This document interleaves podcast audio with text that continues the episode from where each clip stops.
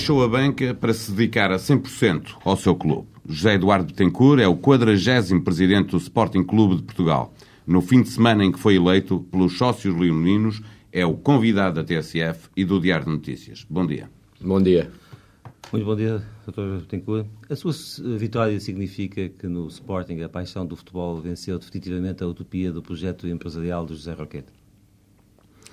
Acho que, como ouvi muito, muita gente a dizer, acho que foi a vitória de um Sportingista de bancada, claramente. Acho que deve ser dos presidentes do Sporting com mais cultura sportinguista desportiva, com mais conhecimento de, de, algumas realidades mais afetivas do clube.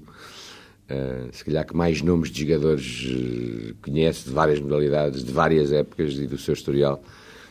E nesse aspecto acho que é uma vitória de alguém que traz essa paixão da bancada e que ao mesmo tempo tem a responsabilidade uh, de ter que ter um equilíbrio, justamente essa, essa paixão uh, uh, e os pés na terra, porque, como eu dizia ontem também, o clube de facto é dos sócios e quando, quando as coisas não são nossas, temos que ter cuidados redobrados naquilo que fazemos e na forma como agimos. Mas a minha pergunta ia, ia noutro sentido, ou seja, durante muito tempo no Sporting pensou-se que o que fazia sentido era uh, apostar um pouco nas empresas que estavam à volta da, da SAD e, e, que o Sporting seria no futuro uma grande empresa. O futebol estaria quanto muito no mesmo plano.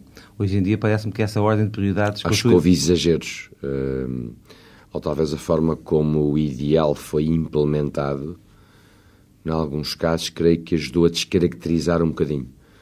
Perdeu-se, de facto, uma noção de ligação ao terreno o que não quer dizer que em muitas áreas muito desse espírito empresarial não tenha trazido benefícios, porque aliás todos os clubes no mundo inteiro, e Portugal não foge à regra, modernizaram-se tecnicamente em algumas áreas. Uh, e bem, uh, simplesmente às vezes quando o grau, uh, a visão empresarial tornou, em primeiro lugar, um bocadinho complexo o próprio modelo de gestão, e segundo, pode ter ajudado ou pode ter contribuído para descaracterizar um bocadinho a ligação mais afetiva ao sócio, à emoção. E, e portanto, o senhor não é um, um continuador do projeto do José Roquete? Eu, eu, eu, eu, sou um continuador das coisas que acho que estão bem feitas e sou um, um disruptor das coisas que acho que estão menos bem feitas e tenho que acreditar que posso acrescentar algum valor uh, do meu próprio projeto e do projeto que partilho com as pessoas que me são mais próximas.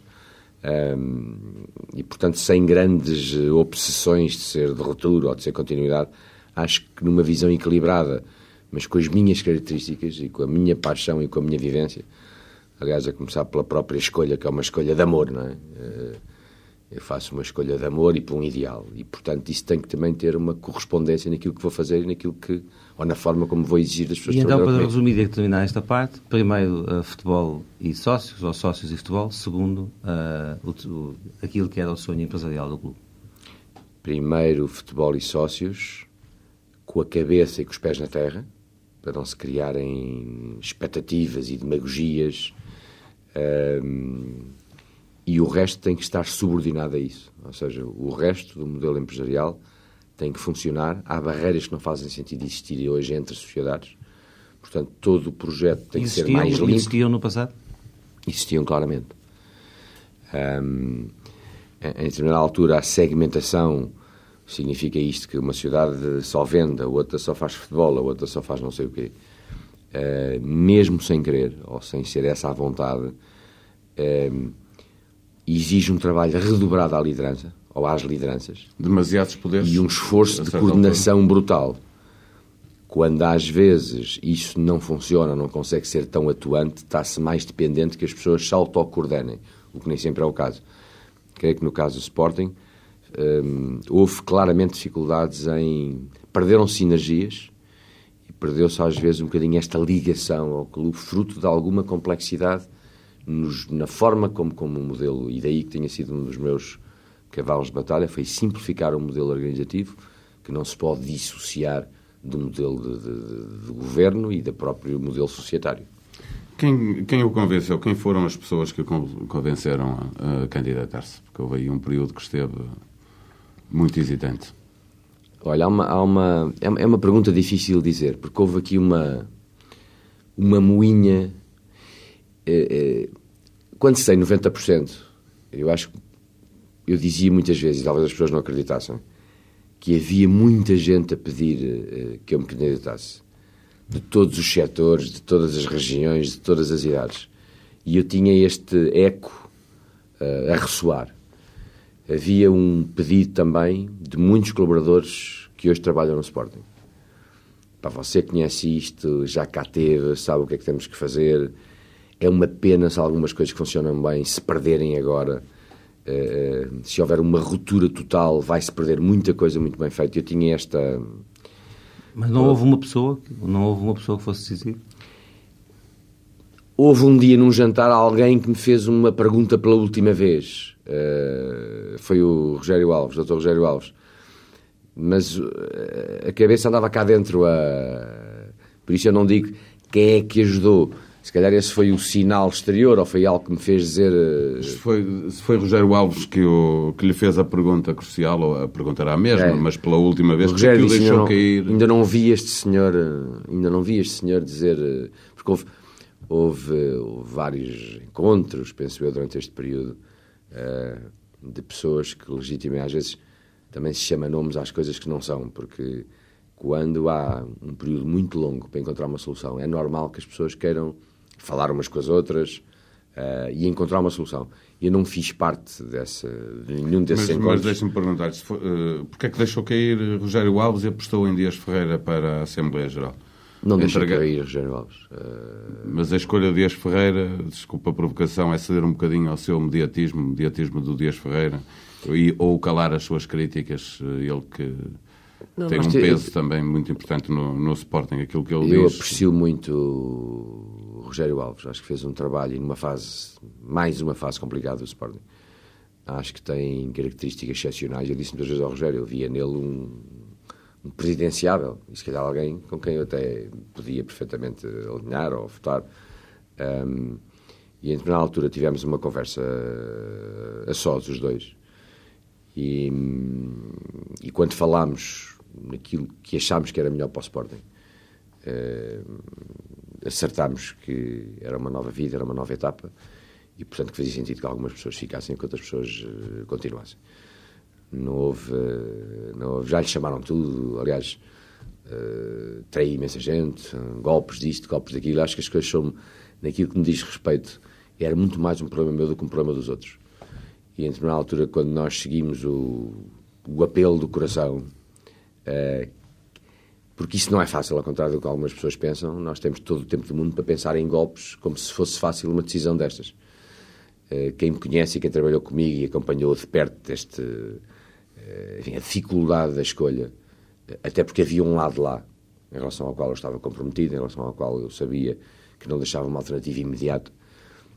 Até por acaso, só um parênteses para dizer que apreciei imenso a atitude do Dr. Amado, Presidente André Toto, estávamos numa salinha que reservámos ali enquanto não sabíamos os resultados. Ele apareceu lá e para mim foi uma, uma alegria enorme porque eu acho que lhe deixei uma, uma herança difícil e pesada para ele nesta altura.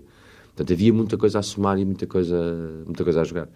Mas, uh, em determinada altura, escolhemos a equipa para, para, para o futuro, obviamente sabendo que havia uma vontade que eu tinha e nunca o neguei, Uh, na altura tinha um sonho, porque achava que podia unir a família Sportingista. Isso era algo que eu sentia no meu íntimo, pelo contacto que tinha com as pessoas, pela, se calhar, alguma polivalência até da minha parte, uh, porque conseguia falar bem com os da bancada, com os tecnocratas, com os do Norte, com os do Sul. Uh, e o Rogério Alves nunca chegou a convidar, nunca chegou a convidar para Presidente da Mesa da Assembleia Geral? Não.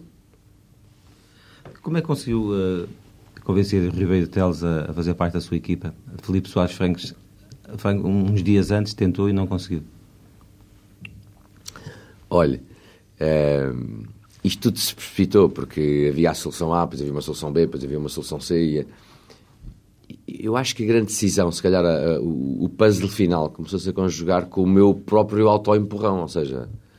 Uh... Mas havia pessoas, nomeadamente Roberto que, está, que estiveram, disponíveis, estiveram disponíveis para si e não estariam disponíveis para qualquer outro.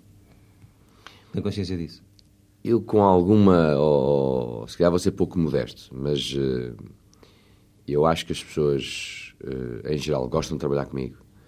Acho que as pessoas gostam da maneira como eu monto as equipas, puxo por elas, as motivo. lhes dou confiança. Aquilo que é para brincar é para brincar, aquilo que é para trabalhar a sério é para trabalhar a sério. Talvez consiga transmitir essa confiança, quer interna, quer externamente. E, e, e felizmente na minha vida até agora isso tem acontecido, é uma coisa de que eu me orgulho muito. Acho que é, é ser de confiança, é, ser credível e, e, perceber que com o tempo a passar, eu acho que o, o Torre Berteles tem 10 anos de serviço ao Sporting inestimáveis. É o maior Sportingista que eu conheço da, da era moderna e que eu conheci. E, percebo perfeitamente que, nas condições dele, com aquilo que ele tem prejudicado a sua própria vida profissional, 10 anos e mais 4 agora em cima, era uma, é uma violência. Mas ele também percebeu que havia um conjunto de circunstâncias que fazia com que nós. Isto não podia parar. Uh, e, isto acho que também lhe tocava a ele, na, ressoava na cabeça dele, Queríamos como ressoava na minha. E em determinada altura achei, eh, enfim, neste, neste jogo de encontrões ou de esperas, que não era jogo político, era, era dúvidas, era, era receios, era uh, às vezes até um alívio e eu acho que o facto de um dia ter dito, pronto, muito bem, eh, vamos embora para a frente, acho que isso pode, estar, pode ter ajudado também a Está eleito, eh, vamos eh, ao futebol, o tempo passa a correr e nós queríamos ver o futuro, mas, mas João Marcelino. Permite-me permite só uma pergunta, para terminar esta parte antes do futebol. Uh, acredita que o Filipe Soares Franco votou em si? Não, não tenho a mínima dúvida. Não tenho a mínima dúvida. Uh, na, na, na, no lanche final, Filipe Soares Franco foi muito carinhoso, convidou-me para o pé dele Uh, ontem prestámos-lhe também a homenagem que, que acho que ele merece. Uh, e não tenho a mínima dúvida que votou em mim. Aliás, não houve muita gente que não tivesse Exatamente, ficaram 10% a votar no outro, no outro candidato. O orçamento para o futebol do próximo ano vai ser reforçado? Pronto, eu não estou a par dos dossiês principais do, do, do clube, mas vou meter neles rapidamente temos a noção, eu por aquilo que vi nas contas do primeiro semestre, nós tínhamos uh, um atraso muito significativo em relação aos nossos próprios uh, concorrentes. Nós tínhamos no primeiro semestre em salários e amortizações que resultam de investimento de jogadores cerca de 18 milhões de euros para 30 mais ou menos dos nossos principais adversários. Um, Pretende renegociar o Project. Finance para ter mais dinheiro para o futebol? Era muito importante que pudéssemos ser mais competitivos, temos que ver em que condições. Agora, de maneira nenhuma, nos aproximaremos tanto, porque esse não é o, isso não é o correto. Isso é, é, é, é demagogia, numa altura em que a crise é o que é, na altura em que a retração é o que é, na altura em que alguns investidores e patrocinadores estão com, com, com, com receios.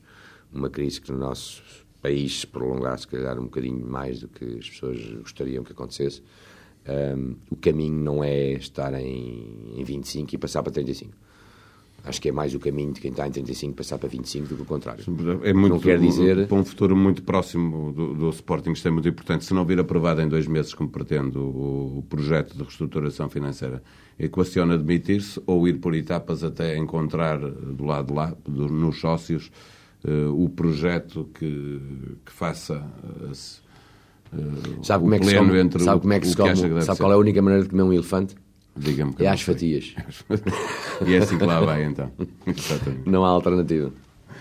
Prometeu fechar a reestruturação financeira em dois meses, após a eleição. Já tem uma ideia das mudanças que vai fazer em relação ao projeto de Soares Franco, que chumbou duas vezes na Assembleia Geral? Não. Com todo o respeito, não tive ainda a possibilidade de ver todos os detalhes. O que eu sei é que há uma estrutura base do projeto que é a mesma, em relação aos, aos quais muitos candidatos ou pré-candidatos eh, foram nessa linha.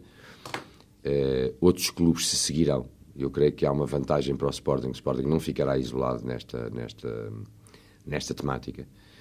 Uh, o que eu acho hoje que a maioria dos, dos sócios dos clubes portugueses acho que vão perceber claramente que é preferível um clube mandar numa sociedade boa do que ter uma grande percentagem numa sociedade má, uh, descapitalizada.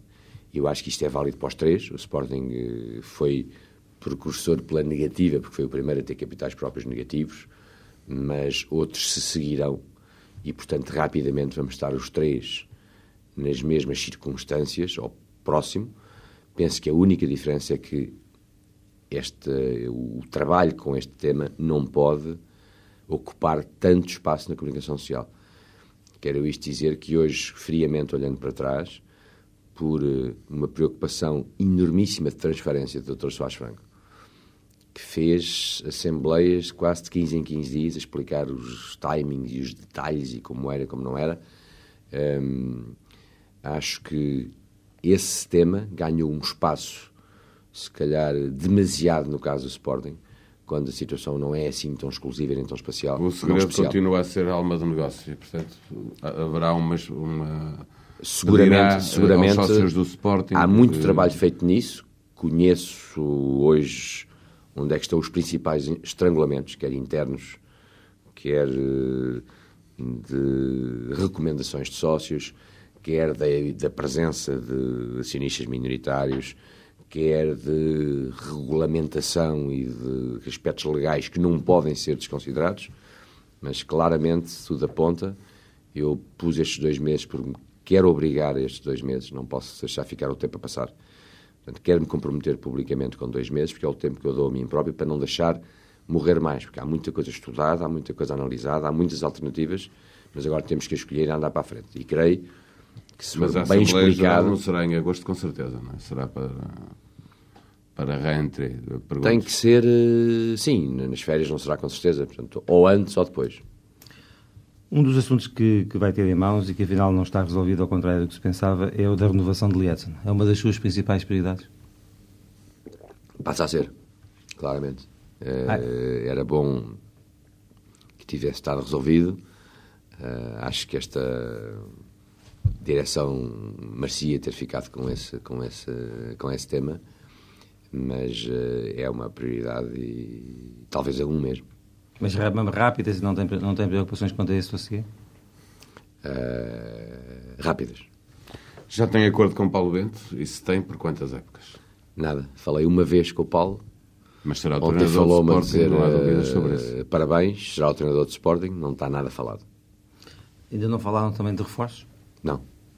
Quando é que vão falar? Uh, há uma coisa que, que eu respeitei imenso durante este período, até por o meu grande conhecimento das pessoas que lá trabalham, por razões óbvias deste período eleitoral, abstive-me de fazer quaisquer uh, contactos com as pessoas que trabalhavam na, na, no Sporting, na Sporting SAR, com uma exceção, por acaso, que foi sobre uma, uma piada de mau gosto, um senhor que eu não conheço de lado nenhum, mas que me acusou de gestão danosa e que obrigou a, a pedir um esclarecimento e um comunicado tinha a ver com a gestão danosa, no caso do Nicolai e do, e, portanto, foi o único contacto que pedi. Gostava que houvesse uma posição institucional das pessoas hoje que fazem parte do Conselho de Administração Uh, tem lá os papéis e tem os dados, mas tirando isso não tive nenhum contacto. E o que então eu sempre vai... disse é que a partir de, de ontem, uh, agora é, é, muito simples, porque é, é por telefone e vai, vai andar rápido. E vai telefonar ao Derlei e ele continua a marcar golos? Vai telefonar para ele renovar? Não, não vou telefonar ao Derlei. Vou falar com as pessoas que, que, que vão telefonar ao Derlei.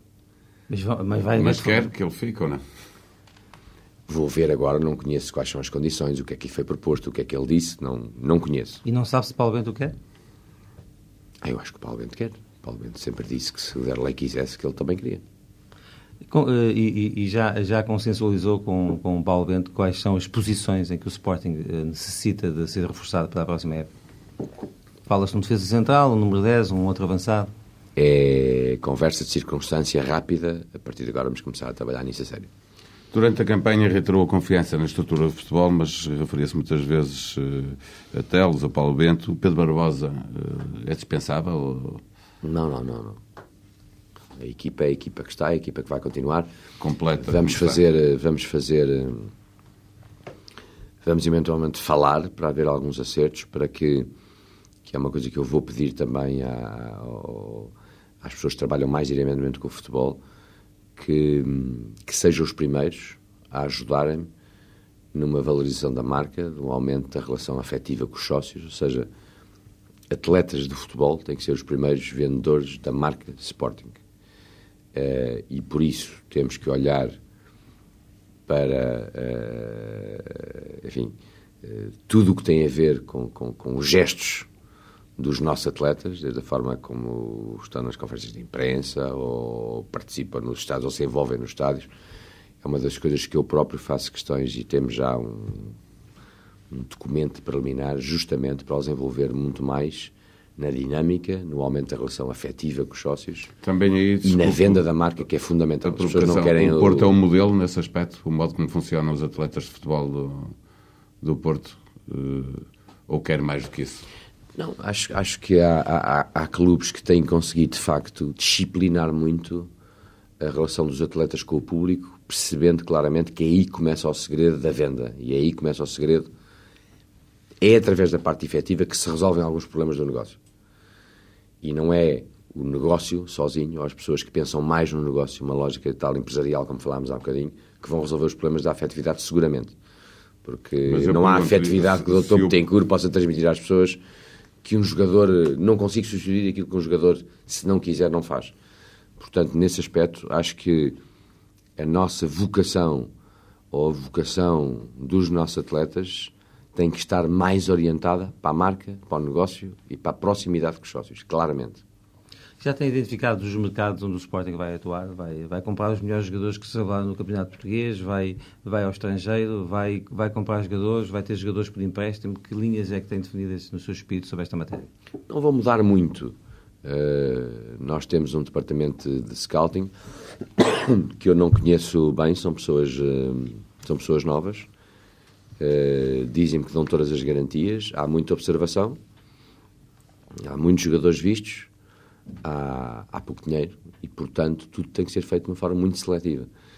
Em termos de, creio que outra pergunta, de equilíbrio entre jogadores emprestados, etc., acho que, era, acho que é recomendável uh, que não abusemos um pouco, às vezes, de uma certa fase de entreposto em que alguns jogadores da formação, uh, por necessidades de, de, vendas, muitas vezes têm um processo de aceleração ou de integração muito acelerada.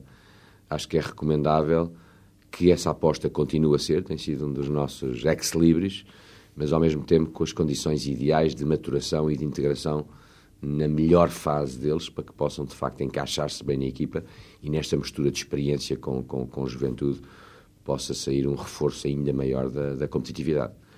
Falou na formação, deixa-me falar nisso. Eu defino, enfim, quatro, assim, muito grosseiramente, quatro etapas na formação. Há a prospecção, o Sporting nisso é muito bom. Há depois o ensino, também o Sporting deve ser muito bom, porque até já exporta ao método, nomeadamente para a África do Sul. Depois há o crescimento, onde, tirando talvez o Barcelona, quanto muito o Ajax, o Sporting também está ao nível do top. E depois há a quarta etapa, onde o Sporting, uh, na minha opinião, falha, que é a da afirmação dos jogadores no, no plantel e de levar os jogadores a, a ganhar títulos em Alvalade, ou seja, vendê-los, como também vende o Porto, como todos os portugueses têm que vender, mas ganhar títulos em Alvalade.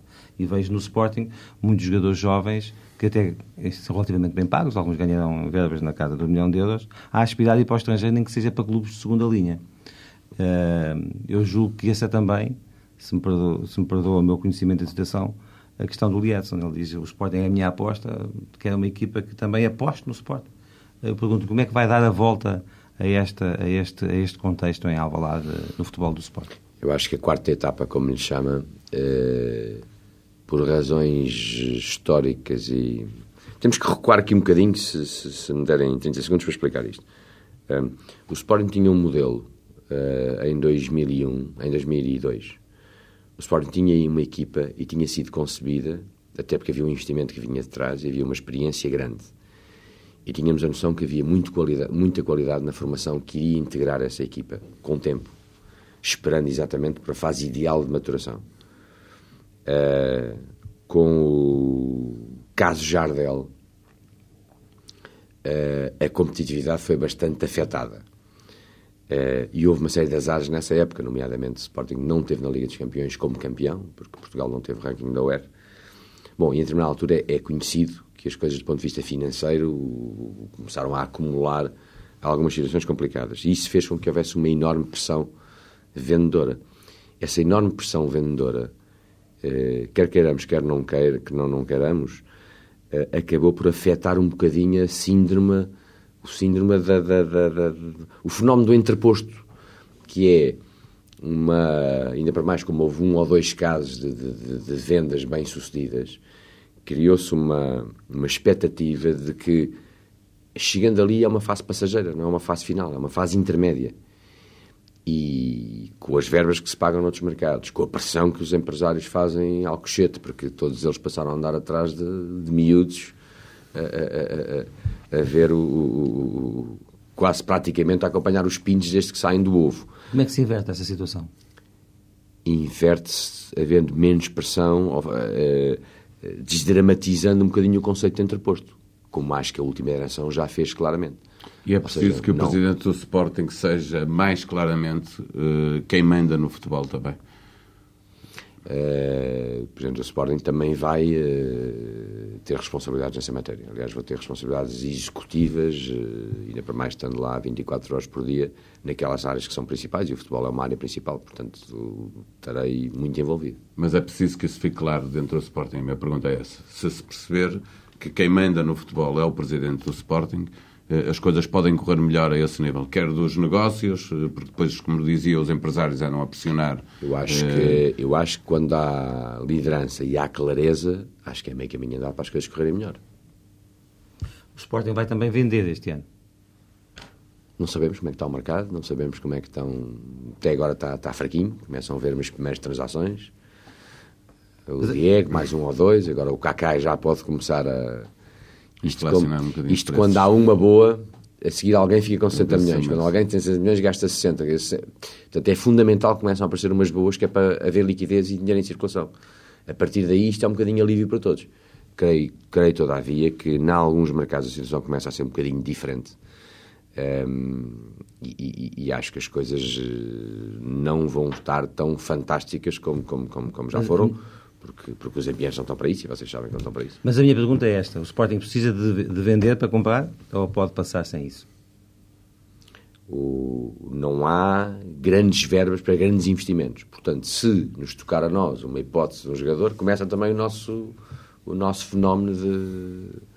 De, começa de poder aqui, comprar, ali, é? exatamente, só exatamente. se houver dinheiro é que, que, podem Tem a ver connosco, com o Porto, como é fica com todos. Quer dizer, assim que houver algum dinheirinho, obviamente começa-se a, a, a, um processo ao contrário. Mas haverá sempre. Enfim, não, não, não me vai dizer que nós não estamos ativamente, não estamos, tanto quanto sei, mas vou agora ver isso com mais tempo, não estamos ativamente à procura de a trabalhar para vender, até porque isso normalmente não se faz na. Olha, agora vou decidir na segunda-feira, não, tem que haver. Tem que haver mercado, tem que haver contactos, tem que haver. Não, não, não, não estamos ativamente, mas vou-me inteirar agora melhor disso. Ter a mesma equipa este ano, eh, não, não perder ninguém, mesmo que não possa ir buscar ninguém, já era bom para o Sporting? Era bom, porque não nos podemos esquecer também, lá está, que entretanto há uma componente importante de jovens que têm mais um ano de experiência. E isto é muito importante. Jogadores que jogaram. Não é a experiência de, de tempo no clube, o que interessa é a experiência de jogos, a experiência vem, vem do jogar. Um, e, portanto, há um conjunto de jovens este ano que, que está mais maduro, que tem mais experiência, e, e, e, há uma boa mescla com experiência, que se formos capazes, de facto, de retocar em dois ou três sítios os níveis competitivos, creio com, com a vontade e com a, com, a, com a mística e com este sentido de responsabilidade, eu acho que nós queremos todos e precisamos todos ganhar um título e creio que haverá essa ambição e essa e condições para isso. O Presidente do Sporting gostaria, à partida, e sem falar com o treinador, de reforçar uh, alguns lugares em especial na equipe? Não gosto muito de falar disso. Uh, não sou dos que tenho a mania que percebo. Detesto aquele detesto os que dizem que percebem. Uh, vejo desde miúdo, até na faculdade tinha apontamentos com esquemas e com equipas. Uh, as pessoas não gostavam nada, mas não tenho a mania que percebo. Gosto de ouvir quem percebe, mas também gosto que as pessoas tenham humildade de vez em quando, pelo menos uma troca de impressões. E acho que isso é um ambiente que sempre construirá no Sporting que faz sensações continuar. Isso quer dizer que vai uh, respeitar as escolhas de Paulo Bento, sejam elas quais forem, em relação a compras e vendas? Com certeza, vamos discutir, vamos ver, vamos analisar, mas para mim eles é que são os competentes. Senão eu tinha que fazer. Uma pessoa não pode ser presidente de um clube e achar que tem ali uma área que não são competentes, porque isso é das maiores promiscuidades, então está tudo errado. E então o presidente vai para ali, para tinha que se arranjar um presidente. Como adepto de futebol, tem seguido o campeonato, viu este ano em Portugal algum bom jogador que gostasse de falar sobre ele com Paulo Bento? Ah, isso vi. Não vou, não vou Aliás, hoje vemos muito os nossos e vemos os outros, e de facto vê-se bons jogadores e vê-se boas equipas.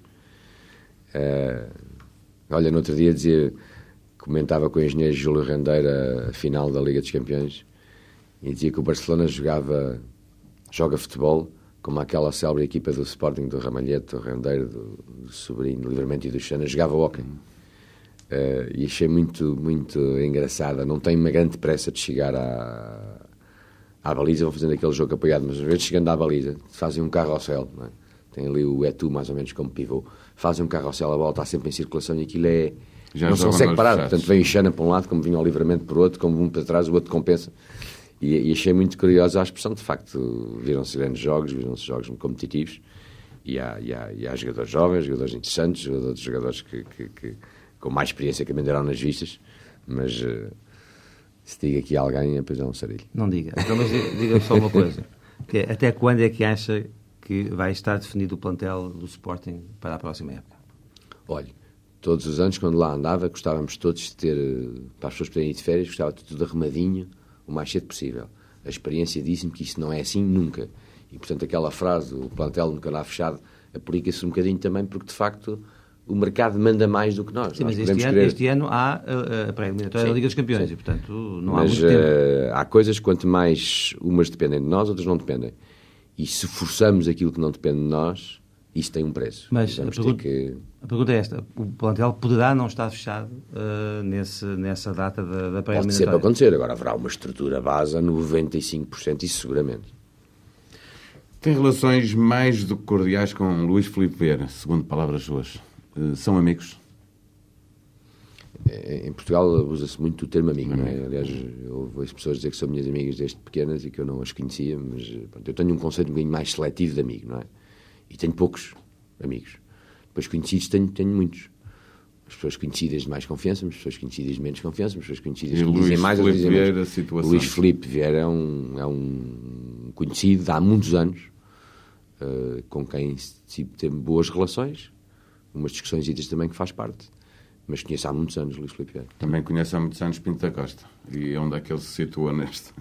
Tendo em conta até eh, a baliza que estabeleceu para Luís Filipe Vieira. Vieira conheci-o profissionalmente, se quiser. O Sr. Jorge Pinto da Costa conheci-o do... de ver na televisão e dos livros. E da...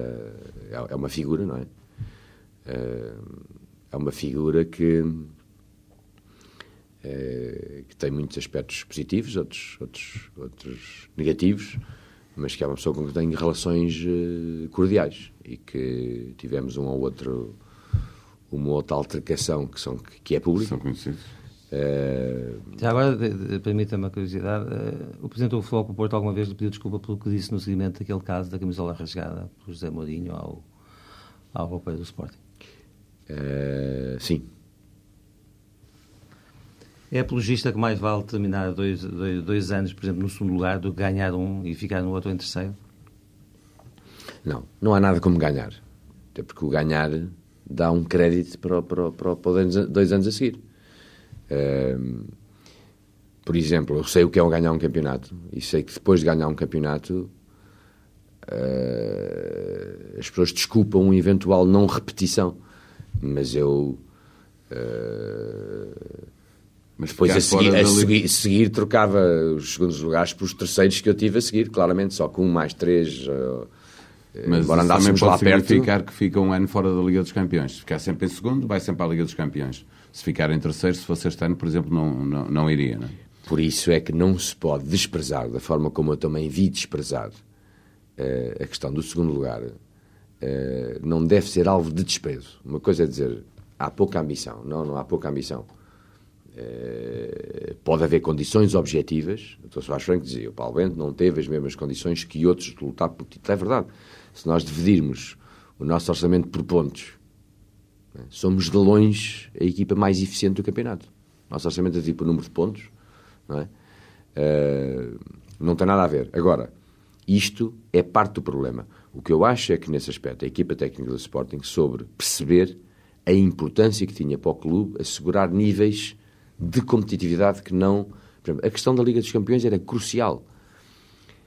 Há que fazer um bocadinho a conciliação desta eficiência, se quiser, com o espetáculo. Porquê? Ainda ontem, inúmeros sócios me disseram isso. E ainda bem que eu estou a citar a eles, porque se eu dissesse isto, o mundo vinha abaixo.